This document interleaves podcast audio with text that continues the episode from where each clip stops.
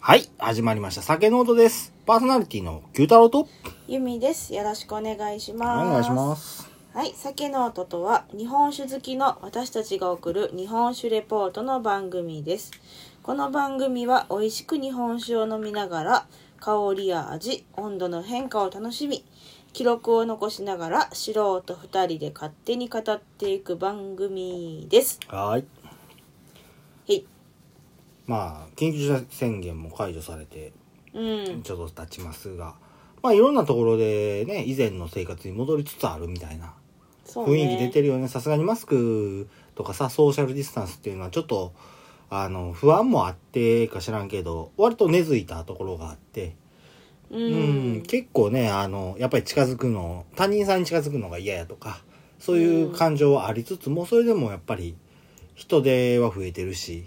街中に行くとそうねん、まあまあそんなこともあって僕らもねちょっと再び動き出そうかなっていうところで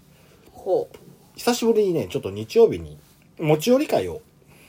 日う。う本んう酒の、んうん。日本酒の会の持ち寄り会をしようかなということで、はいまあもちろん飲むときはね、間隔空 けて。開けんのかな、って言ってたよ。あそっかそうそうお店としてやっぱり出た時にうーね、んなるほどねうんまあまあそんなことでうんしようかなと思ってます、まあ多分そのメンツこれ聞いてへんし言っちゃうけどけど聞いてないあの聞いてないよ多分、うん、うんまあご本人が聞いてないからいいやけど、あーまあちょっとそうねねあの一人が結婚しょってそうおめいでうのもとう去年やけど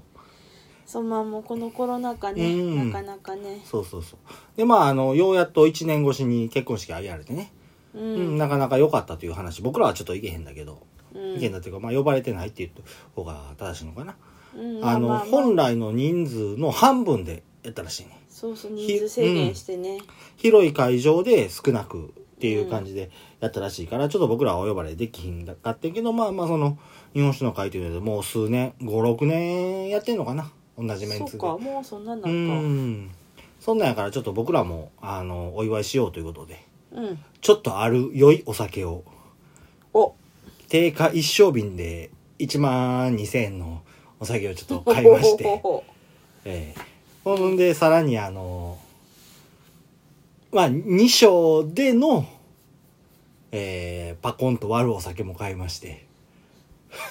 パコンまあまあそうか パコンと割るお酒も買いまして、うんええでさらにあの電報も送ってなんか合計でまあ言うても3万5千円ほどかかって7人で割って1人5千円だぜっつって言ってたけど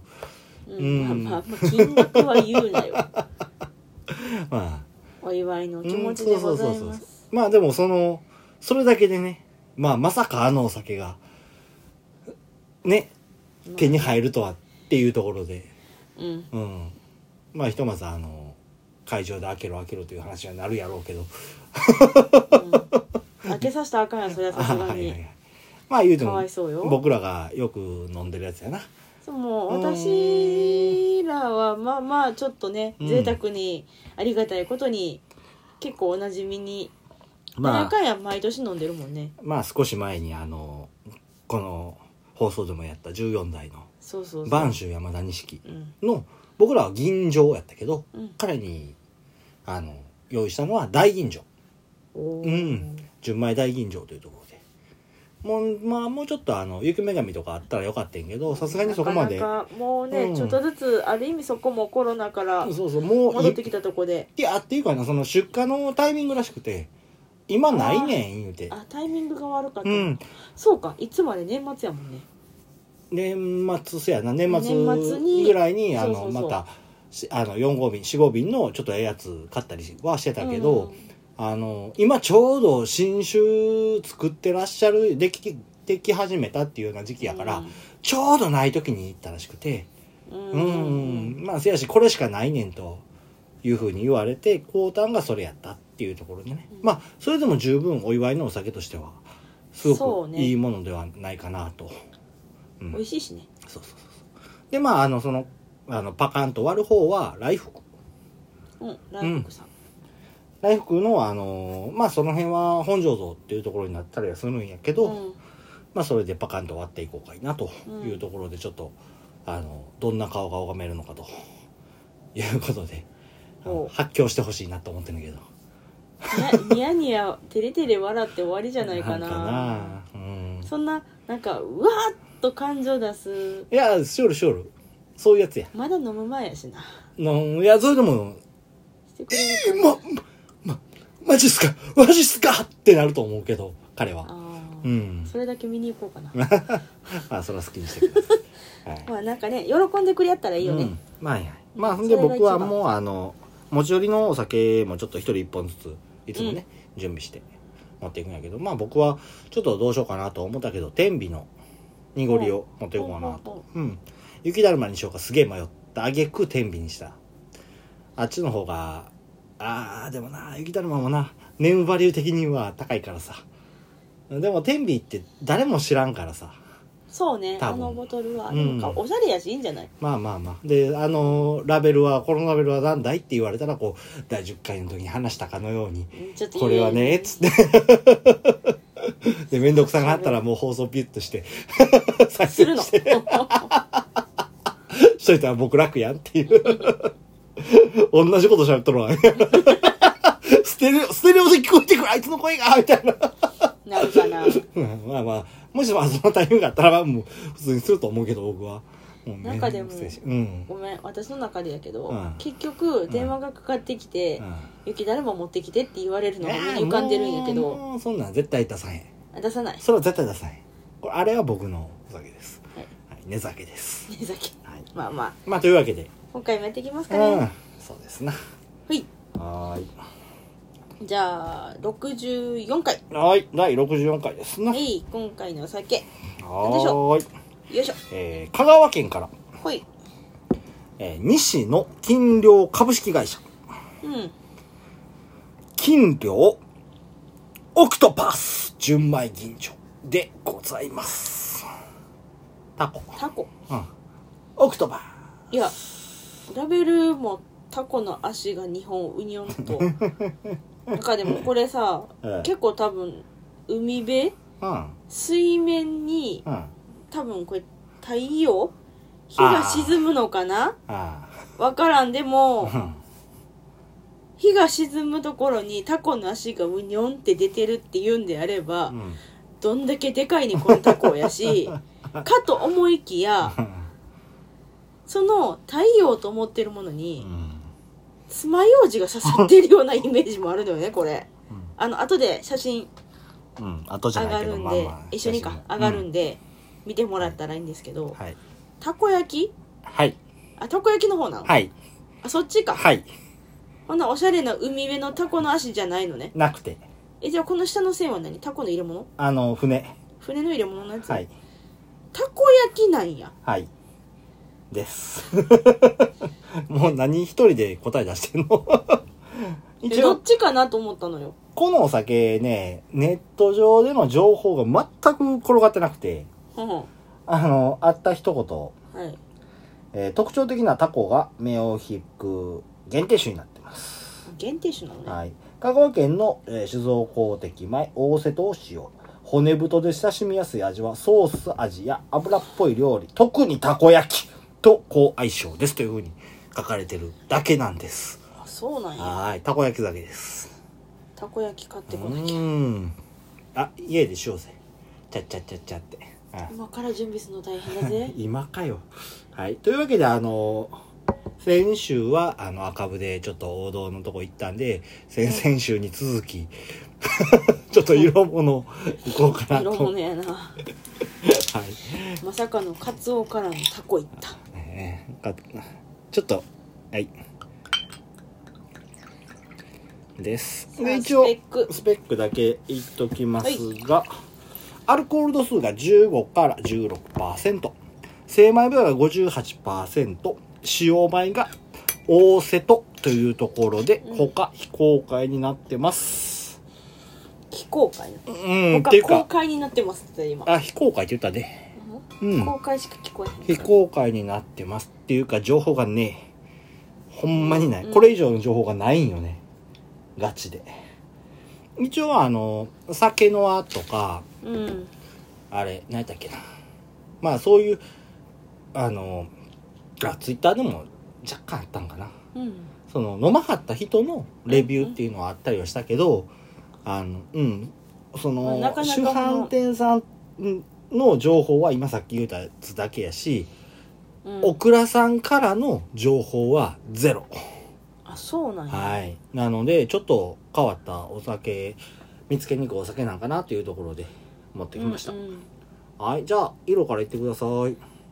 うっすら黄色ね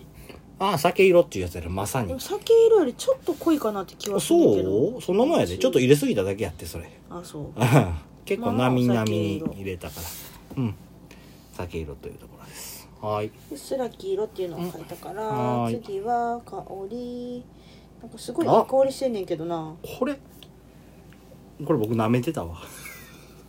何正直。あの、ここが大手すぎて、大手かよって思ってたから。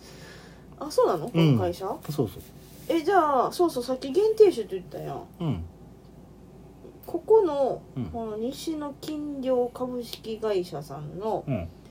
メイン酒は金量。金陵かうん。金量、ほぼ一本ちゃうかな、日本酒に関しては。うーん他にもあありはしたけど、その、これといって目立ったというか、まあ、出てる銘柄がない。うんうんまあまあ、そういう酒も作ってはるかなっていうのはあったりもするけど、まあ、メインブランドとしては金量。うんうんううんあすごい、マジいい香りすんねんけど。いやもうあのトコトコトコって入れた時点で、ふわーっと香りが開いてさ、うん。マジいい香りすんねんけど。ほんまに舐めてたわ、僕。うんうん。まあちょっとうん。アルコールはあるけど、うん。それよりも先にすっごい華やかな甘さそうそうそうと乳酸感と乳酸と、うんうん、アルコールもやっぱ多少あるけどそこまできつくは感じひんかな、すっごいあの銀何銀醸酒銀醸醸香かうんがすごいこれ何やろリンゴ系かなって思ってそうやなあの結構甘みのあリるリンゴンそうかな僕リンゴの花やって思ってああ、うんその普通のリンゴの香りよりももっと華やかうんなかん感じがあったからあこれはリンゴの花やな思ってうんうん乳酸ちょっとお米の匂いもあるねやっぱり軽くあるか軽なく、うんあのこの奥の方っていうかこのなんかうん、甘い感じと乳酸だけじゃなくて、なんかじしっかり支えてるみたそういそうそうそなうドンという香りがあるからそれは多分お米なんかなっていう芯にあるところろやねうん米の香りあこれいつまででも嗅いでられる香りやうんうん舐めでえてったわ、とりんごの花はーいよいしょちょっと少なかったじゃあ舌触りいってくださいほい閉められへんだ舐めてたわーってごめんなさいやないやー正直に言うでそこらへんは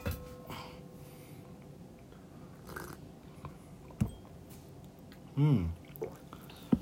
あの硬いな硬いそうやなとろりじゃない、ではない硬いな硬いねうん久しぶりやなせやねあの提灯以来ぐらいかなここまで硬いなって思うのはそのとろりざらりとかは今まであったけどその間にでもうんやけど印象としてあ硬めっていう感じ、しっかりとした硬さが感じられるのはうん珍しいかなと思ってあとはあせやなざらりとかそういうんではないよねうんざらりはない若干口当たりはとろっとしてるかなっていう印象はあったんやけどなんかでもそれは味の方の濃さじゃないかなって気がする水っていうよりかは、な、うんやっぱりほんなら硬いやな、硬いと思うあのブロックみたいやなまあまあブロックっていうほどでもないけどああそう硬いなってう思う、んえー絹ごし豆腐ぐらい昨日硬くない木綿でしょあ木綿かあほんならいいややめとこう はいまあなんせあのいやでもその豆腐が出たんは少し弾力があるような硬さって言ったらいいのかなその提灯の時とか石垣とか言うて言うてたけどその前どこやったかなそれこそあのテトリスのようなカチッとした硬さとかあの言うてたとかっていうその石垣のような硬さではなくて石とかそんなんじゃなくてちょっとなんか弾力のあるようなうんあの硬いスライムみたいなうんうんうんあシリコンえっとあれえゴム玉スーパーボールスパやねんけど僕のイメージは麺やってん球のその面っていうよりもその平らな面がうんって押したら若干し入るぐらいの硬さがイメージされたようんうね。ん難しいええそう。まあまあでも久しぶりにそうやねあ硬いやなあうん、硬いやな。で押さえとこう男性うん。は多分い。この微妙なところのニュアンスはなかなか伝わりにくい感じはするいや、まあ音声載せたしいいよ、そんで。うん。これか消しゴムうんな、よりもう少し表面は柔らかいねんけど中はしっかりしてるみたいな。もうや めとこうはいまあまあそういう硬さ。うん。やね。あとうん。ちょっと若干味にもかかんのかなと思ったけどうん。口の中がキシキシはするねそれは味や。味やけあどだからもう次行こう。そうやったら。味行こすごいどっちか言ったらしっかりう。うん。感じたからうんうんあの味としてはあんのはどっしりしてるけどすっきりしてるっていううんところかなと思って結構苦み苦みうん渋み両方あるね苦みも渋みもあるし、あの飲み口苦うみん、で残った口の中は渋みって感じでも甘いで甘いのよそうだからその甘さとか は今抜いた時ににあー苦み渋みっていう話をしたらああなそうあのでも口当たりは苦いのよだからそれがまあ違うねんて口当たりよりもの苦いよりも前に甘さあんねんあまあ甘さあるうんしかも米系ではないしっかりとした甘さがあんねんうんうんどう言ったらいいんやろなこれはうんなんかちょっと癖のある味するせよやねあその苦味と渋みの間ぐらいにざらついてるようななんか味わいがあるんだよね酸っぱいでもないしなちょっと違うなそれはなんかこうざらついてる味わいうんとしか言いようがないよ僕は何味うまみうまみとはまた違う気するなうんなんじゃろうね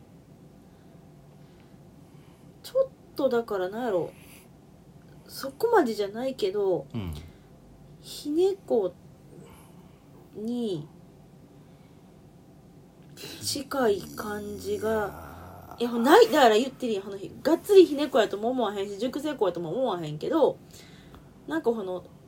それはでも僕それ感じるのはもっと前それこそ口に入れた瞬間ぐらいに若干あるかなっていうのは思ったうん、あの口に含んでる時にそれを感じるかなって思うぐらいいや難しいなちょその今言うてるたん全部がスパンが短すぎてどれが前やどれが後やっていうのがうん難しいよねすごい短いスパンで甘さとか今言ってたひねこうだとかそういうのが来てで苦みがあってその後何かがあって渋みがあんねうんん、うん、でその苦みなんか渋みっていうのが割と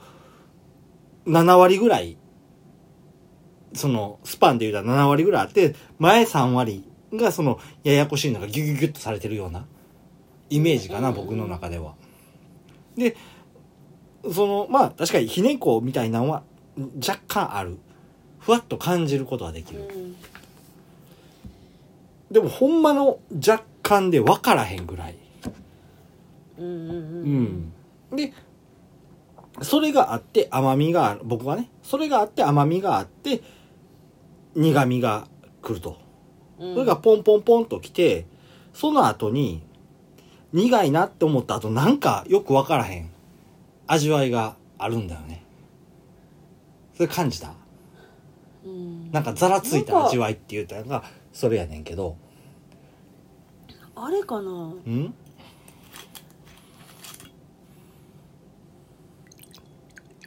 なんやあれ店主の味がすんのかないやこれは純米やで純米そうそうそうわかるわかるだから絶対違うありえへんけどこの、この美味しくない方じゃなくていやもうこの前のと全然違うで、けどなんかそのなんかちょっと加えたみたいな味がないそれはないわそれは違ううーうんんなんやろまあなんか分からへん味したんねう、うん、うまみうまみやと思うねんけどなそれちょっと整理しよううんかけない、はーいちょっとずつすぎてまずあの口入れた瞬間ほんまの瞬間はひねこうがあるねうん、うんそんでな火立てないねんけどねまあまあそれは分からへんけどひね10月って書いてるこうがあって新種かうん、あのほんまに感じるか感じんぐらいかのひねこうがあってその後甘みがくんねんかん軽く軽ひくねわずかにわずかやなわずかやなほんまにそんなんやなよいしょ、ちょさっと待ってさねさやく程度のほんまに感じるか感じんか分からへんぐらいの軽くじゃなくてうん薄く薄くやねあそうか分かったあんね今スパンだけで言ったやんか横のうんこうなひねああまにがよくわからんざらついた味があって渋って言ったやんか、そのな下下ベースに、すべての中の、その味の下に、全部に旨味がある。ああで、多分その途中、苦味と渋みの間にある、途中にある、そのよくわからんざらついた何か、やっぱり旨味やねんわ。あーあーあーあーあうーあん。ー旨味ベースにしっかりうまみがあるそのう。ねすべてのベースに旨味があって、その上に、まあ言うたらタルトみたいなもんやな。うんタルトの生地が旨味として、その上に何が乗ってるかっていうところでね、甘みが、んほんまのかすかなひねこを甘み、苦み、渋みっていうところじゃないかなと。うんうん甘みどんな感じの甘みあの、割とね、たるいような甘さが。結構しっかり甘みやね、うん。それこそ糖やなっていう。砂糖ではないけど糖分やなっていうような、うんそっち系の甘みがお米とかのそういう甘みじゃなくてこれは糖っていうようなちゃんときっちり糖化されてる糖の味はするよね丁寧にお米をうん処糖理し化はったそうなんかなちょっとそのっていう辺かほはんだからあんまりお米感っていう雑味がないってことよね雑味というとあれやけどまあまあでも米感ではない米感ではないようね、んあそんなんやななんかすごい綺麗にお米をうん糖に変えはったなっていう感じの味がする、うんそう丁寧な仕事ほんしてはるなっていうほんまにあの集中して味わったらそれやけどあのじゃなかったら割とあっさりすっきりしたようなうんお酒でまあ最初どっしり何かがあるかなっていうのが感じられるか感じられへんかぐらいのもんなんかなと思うただ全体的に旨味があるよねっていうようなでしっかり甘みでその後に苦みうん結構ガツンとくるよね、うん苦みはうん苦みであと口の中ザラザラぐらいうんうんざらついた旨味この表現がどこまで理解されるのか分からへんけどでもドストレートな旨味じゃなくてなんかザラッとしてんねんこの旨味がうんで最後渋みやなうん全体的に全体的にうんと味を感じるスパンは短いよね味感じるというかそのややこしい最初の僕らが悩んでたところのスパンはすげえ短いけど苦味から渋みの間はすげえ長いな間というか苦味から渋みぐらいはその苦味なんとかいや苦味うまみ渋みは結構長く感じられると思う苦み渋みは長めうんでだから全体的にすっきりやなうんそうやねキレのある酒やなこれは日本酒度で言うたらプラス34ぐらいあるんじゃないかなというふうに思うかなでうんもこの甘みもすごいいい仕事してるからさあそうだねすごいこう精密な酒かなっていうのは思うね、うまいこと作ったるわっていうあめっちゃ丁寧に作ってやんねやろなっていう感じがするはいまあそんなもんかなうん、そうだねうん結構しっかり書いてるよはいじゃああのお話の方入っていきましょうか、うんそろそろうんはいじゃあ西野金良株式会社うんうんこちらの話に入っていきます創業は寛政元年1789年完成江戸江戸うんうん。そうですね。江戸期になります。で、創業者、西野、かうえもん、買うえもんかう、かえもん、かうえもん、かうえもん。うん。まあ、喜ぶの下が加えるという字うんうんに、うえもん、えうんもよん、しじゃないのっかえもん、かえもん、かえもん。て書いてたうん。あれだ。うん。はい。このかえもんっていう名前はね、襲名制で、うん創業者は8代目っていうことになりますうん古いおいおいお家を、やうんな、西野家自体っていうのはねうん万事かな万事かなうん元年に阿波の国というところねうん現在の徳島県ね、うんうんに起こって代々あの藍染めの商いをされてたっていう、染め物なんやうんうんうんうんお家なんよねまあ万事やからあのー室町時代室町かうんうーんになるんですようんでまあ7代目がだから、えー創業者のお父ちゃうんんが安永8年1779年にその藍染めの商いとうん経営して酒造業を始められたっていうところでまあその道にも入られたっていうところうかーな。んまあでもそれはあのこの会社の創業ではないとされてる。難しいのよだからう。んうん。だから、あの、父ちゃんが、あの、片足突っ込んでる状態。藍染めと酒造業。両方に足突っ込んでる二足のわらじ状態。ね。あの、息子が、いるというところね、今現状。うんうん。で、八代目が、あの、讃岐の琴平。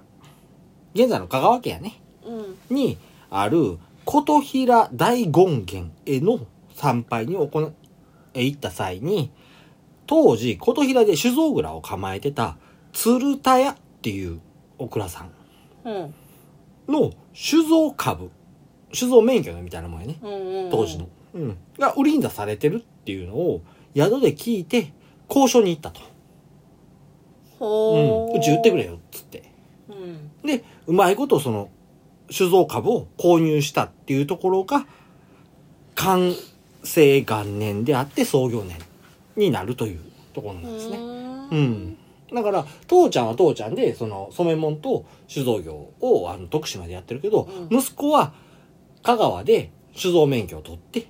そっから酒蔵を始めるっていう風な話になるおんですね父ちゃんがうんしてたから、まあ、多い分っ、そしっかりやるんなら酒造免許も取ってやろうぜ多分そうなんなかの、かな父ちゃんも酒造免許持ってたんかっていうのはちょっとわからへん。ゃさすがにそこまでは。うん。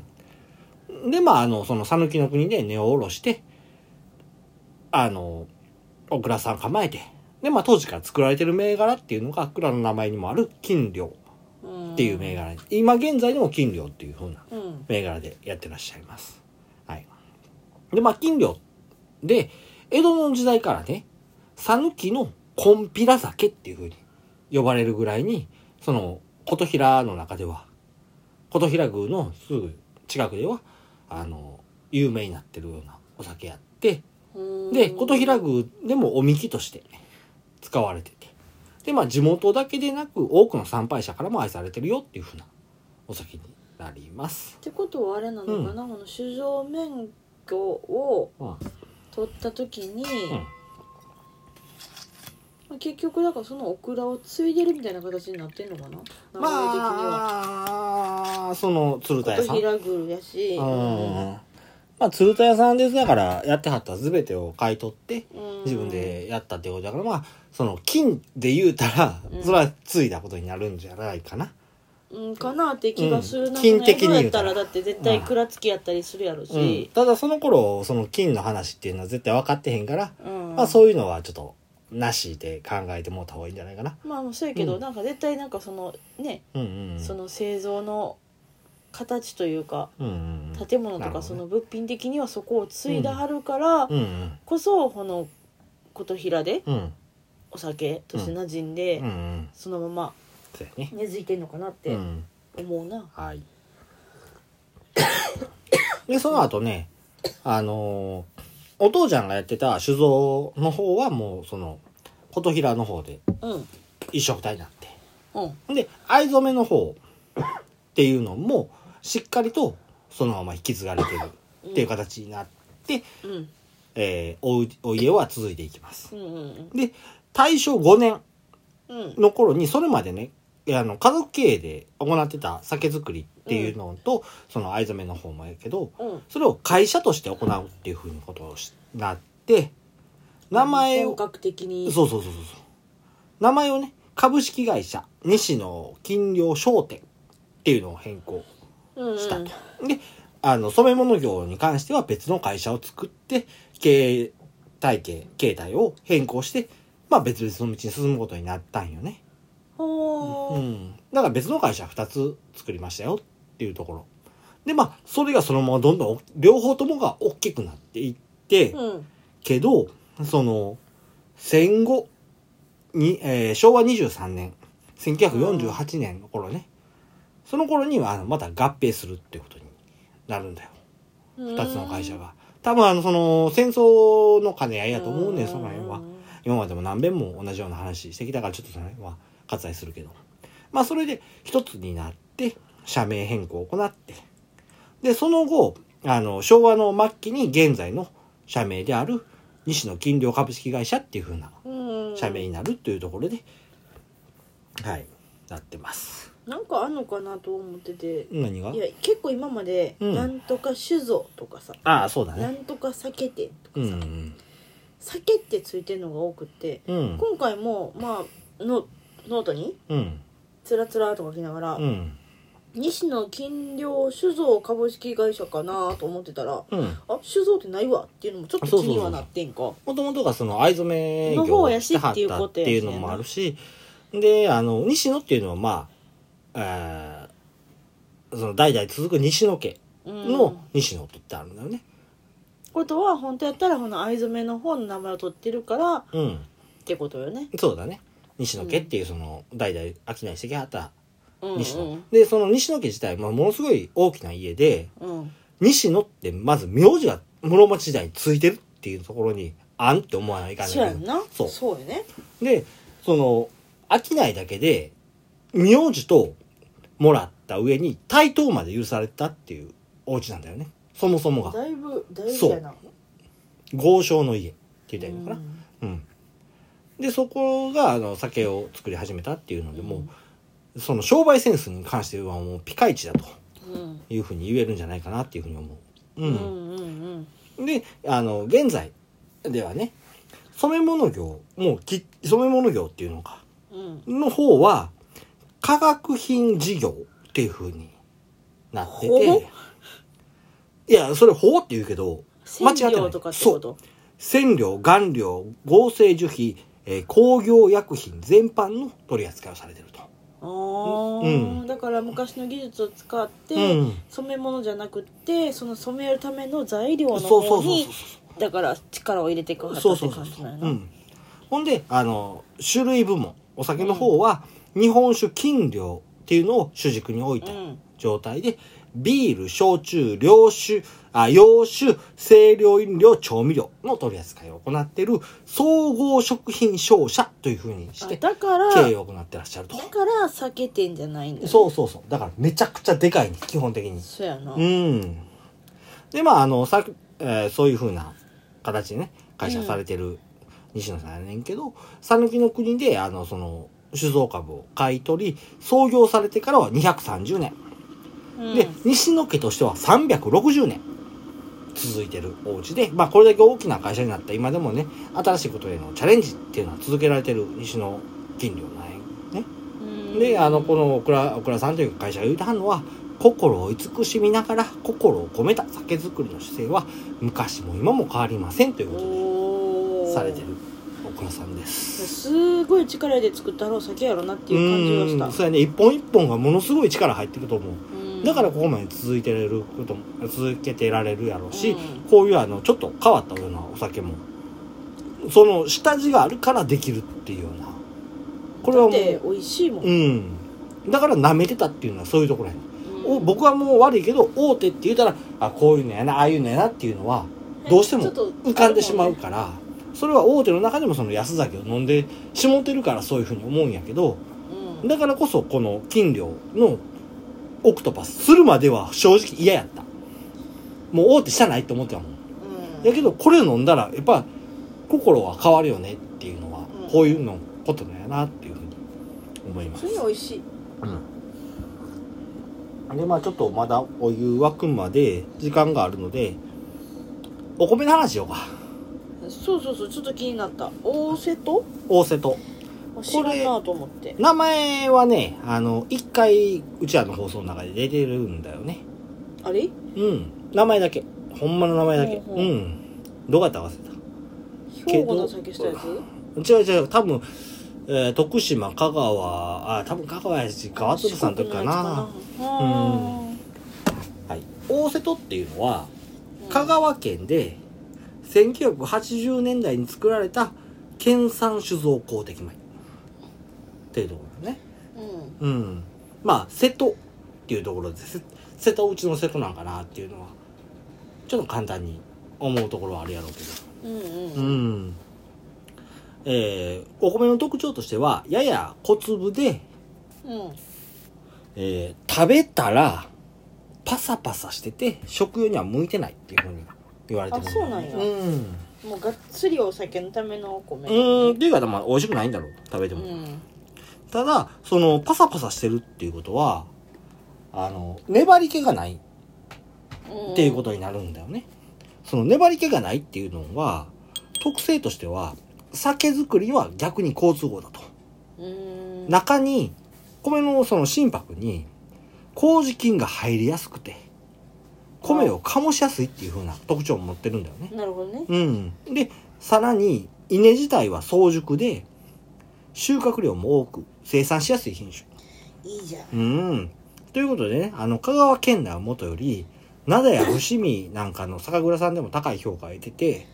香川県外にも多く流通しているお米になってます。うん。結構初めて聞いたけどなうんでまあまあこの放送で言ってたけどそこまで多分気にしてないからその時、大瀬戸って聞いて、ああ、多分でもあっちの瀬戸内の方やねっていうのは、言うててはいてへんけど、あなた。そうそうそれぐらいでしか思ってないからうん、ただそれ以上、ほっとはいいんからね。そうなんかやっぱり山田とかさそうやね。あの辺のはおーっうんてなるけど、そこまでの印象はやっぱないかなそうねうん、でまああのその産地としてはねそういうふうなうん評価いただいてるということで、あの需要に応えるべくさらなる品質の向上と収量の向上を目指して今でも頑張ってらっしゃる品種である。うんで醸された酒としてはまろやかな効果香り香りううんんですっきりとキレがあって飲み飽きしないっていうふうな特性を持うっんた、そのままやそうそうそう、お酒やねっていうので、おっしゃってます。はい、でちょうど香。りでしっかり華やかに甘い香りって書そいてうるだし、ねちょうどいい味のとこですっきりきれいありって書いてあるしいい温度です。ほはーい。香りあー、あの、ラムネっぽくなったかな。おい。ラムネ感が出たかなと思います。香りじゃん。どうぞ。あじゃないあなんか華やかな感じはちょっと収まったねあー、せやね。うん少しあの鼻につくきついところが出てきたかなっていうところでじゃあ味いきますああ辛くなったなやっぱりただ甘みがすごいふくよかに口の中に広がるもうだからそればっかりになってるな味はうんキレあるってこと辛口辛口アルコール感が強くなってただでも甘いところがすごく出てるっていうその相反するところけど甘みで甘みばっかりかながすごく広がうる、んでこの甘みはザラついてるねのさっき飲んで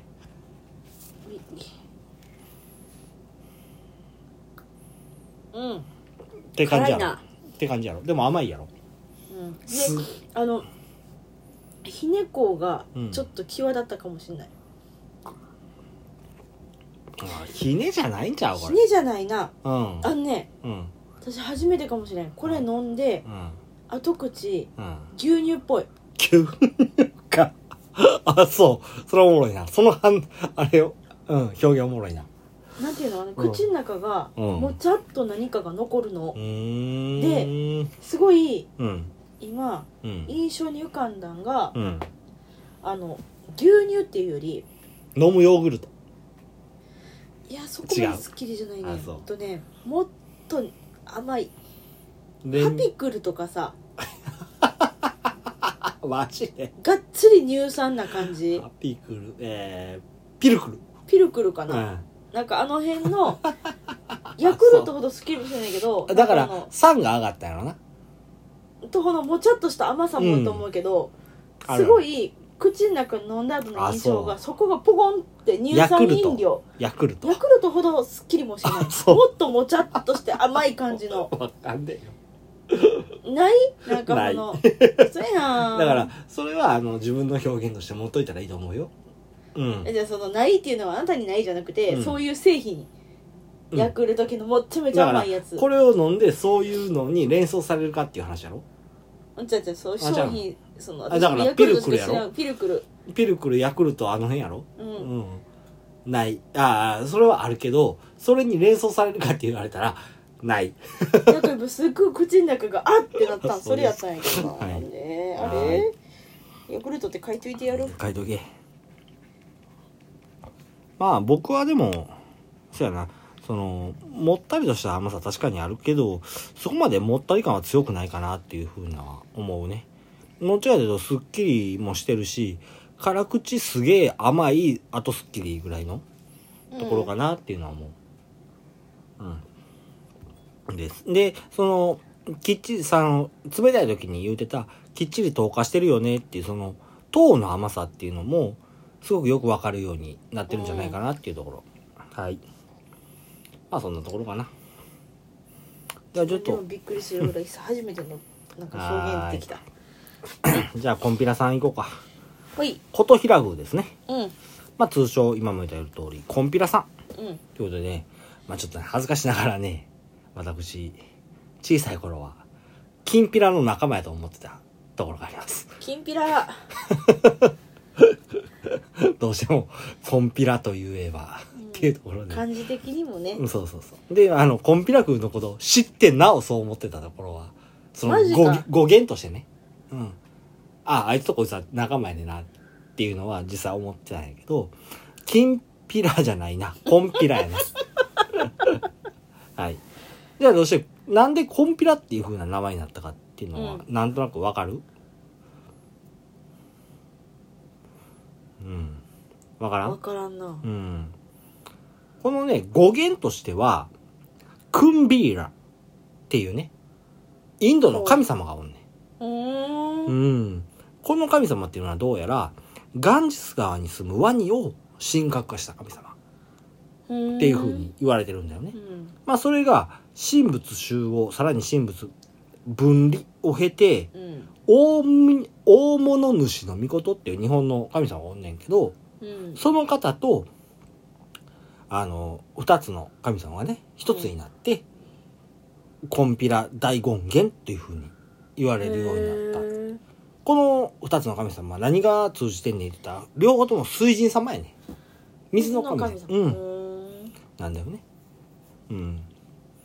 で、まあ、あの、その水神様っていうこともあって、瀬戸内では、古く海運業が盛んやったっていううんふうなまあそうやろねうん。土地柄もあって海の安全祈願っていうのが主なとこ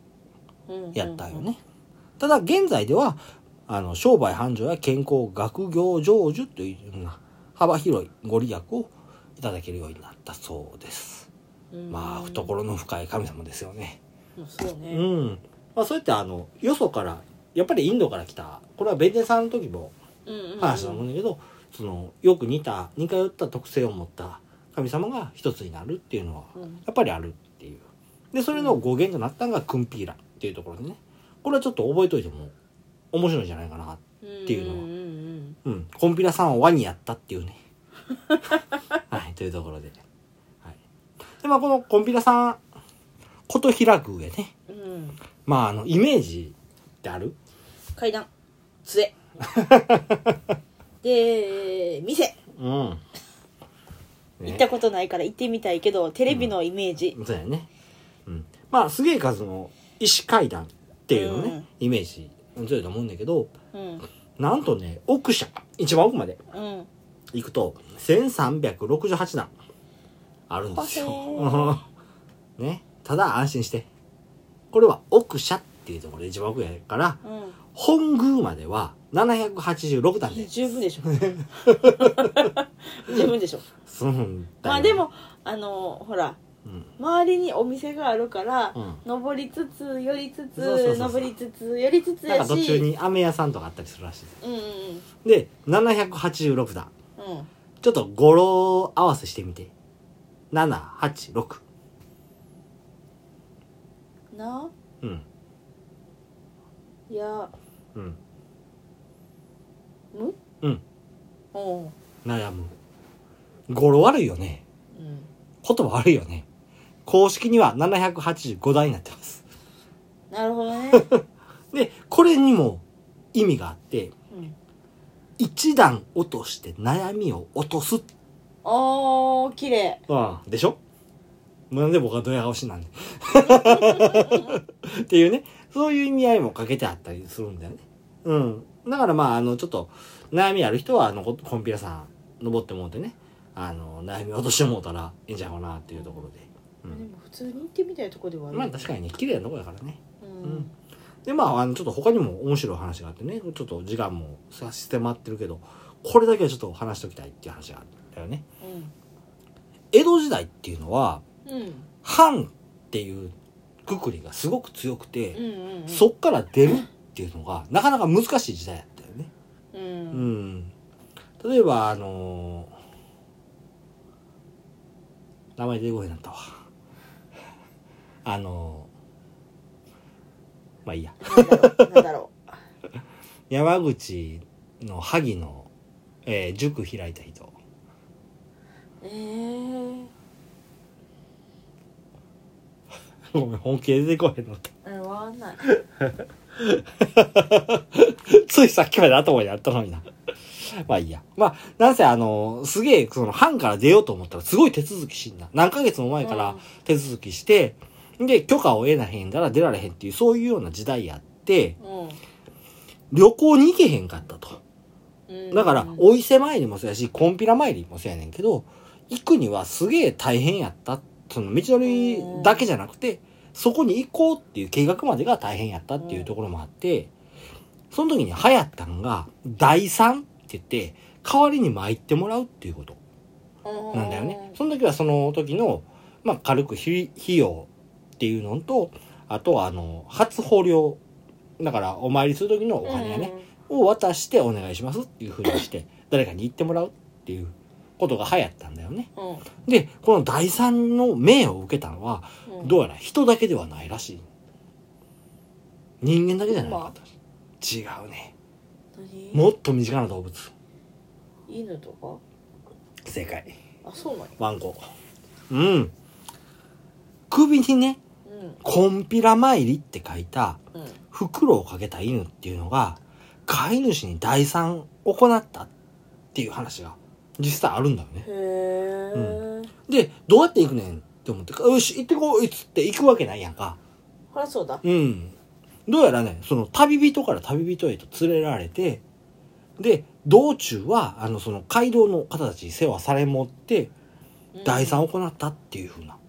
話が実際にあるんだよ。うん。で、首にかけた袋の中には何が入ってたっていうと、飼い主を記した木札、うん初捕虜、そして犬の世話代っていうのが入れられてたらしいのね。ほーだからその餌をやってくれはったんやったらそこからちょっとお金をもらう。で、旅一緒にしてもらったんやったらそこからまたちょっとお金をもらうっていう風な感じで。そして犬を連れて、犬だけがこうどんどんコンピラの方に向かっていったっていううことだよね。で、まあその無事にコンピラ参り行った犬っていうのをね、うんコンピラ犬っていう風にあそう意読んだ外んとですそうんん、なそうんそうもなんだそうね。だから犬っていう字は、あの、狛犬の犬、獣編に、あの、句っていう字やね。俳句の句。ああああああっていうふうに字当ててそういうふうにコンピライヌっていうふうに読んで現在は琴平宮へ続く石段の途中にうん銅像がひっそりと建てられてるそうなんですうよ。うーんん、でそのコンピライヌっていうのはねあの琴平宮では絵馬とかおみくじとかっていうふうにそのうんあの作られてたりするんでまあいかはった人はねそのワンコ見て「なんじゃこりゃなんでワンコ?」みたいな感じ思われた方っていうのもいらっしゃると思うんだけどうまあ実はこういう話があったんだよっていうところでうんでまあこれから行こうかなって思われてる方はぜひともこのワンコねんうんこのワンコの銅像立ってんのをしっかり見てでこのおみくじの形のワンコやからう、んうんそれしもう持って帰ってもうたらええんちゃうかなっていうふうな思いますねいいねはい、まあ、そういうのもやってらっしゃったりするんで琴平宮ぜひとも一度行ってみたいかなと思います。ねえ一回行ってみたいねはい。僕からの紹介は以上です。はいい。うん。どうですわや面白かったよタコから犬になったぜ。そうやねタコどこ行ったって若干思いながら まあ、タコ焼きってるだけで。そうやなうん。まあでも実際このラベル、太陽にこう、タコが出てるっていう風そそ巨大にタコに見えるよ、うん。実際見えるよね。うんっていうとこけろうど、んピッて赤いなんかが刺さってるからうんたこ焼きかうんって思ってたこ焼きなんですよ。そうやねいや、でも実際合いそうよ、この味わいやったら。濃いしっかり味あるしうねんさあの切れるっていうのもちょっとポイント高いんじゃないかなって思ううんうんうん味わい的にはうん口になんかすっきりそうそうそうそうそうさしてくれそうな感じがするね、うんそうですなはいということでうん今日はおしまいかなうん、はいえーっとコンピラさんとタコと犬の話でしたうんなんかいっぱい出てきたな今 日は、いや実はあのちょっと調べたら鬼も出てきたんやけどうんもうそこまで行くと ちょっとあの地味猛量がばっこする感じになってくるからやめとったんやけど、はい、うんということで、はい、はーい今回もお最後までお付き合いありがとうございました ちょっと一瞬5本としてもうちょっと戻りなんか変な声になったよ はい戻ってくださ、はいい、最後までお付き合いありがとうございました、 ツイッターの方やっております、うんえっ、とツイッターの方で写真あげるのかなうんはい写真あげてますのでぜひうん見てたこ焼きを見てくださいはいはいということでえっ、と最近ちょこちょこツイッターもちょっと更新してるかなまあまあまちょろちょろとあうんはいっていう感じなんでぜひ見ていただけたらと思いますうんご意見ご感想などぜひツイートまたダイレクトメッセージの方にお願いしますあツイッターでフォローしてくださった方が「聞いてるよ」っつって言ってくださってちょっと嬉しかっおたなあっていりうがとうございのもあまっすたりしたりして嬉しいねはーい最近ちょっとずつね本当うんに聞いてくれてる人も増えてきうてん嬉しい感じではありますがそうだねはいぜひえっとコメントをいただけると嬉しいのではーいよろしくお願いしますはいメールアドレスもありますのでそちらの方にもぜひメッセージの方お待ちしておりますメールアドレスは酒の音2020アットマーク Gmail.com、うんうん sakenote2020 アットマーク Gmail.com ですはい皆様ぜひメッセージの方よろしくお願いしますはーいというところで今回はおしまいですありがとうございましたバイバーイ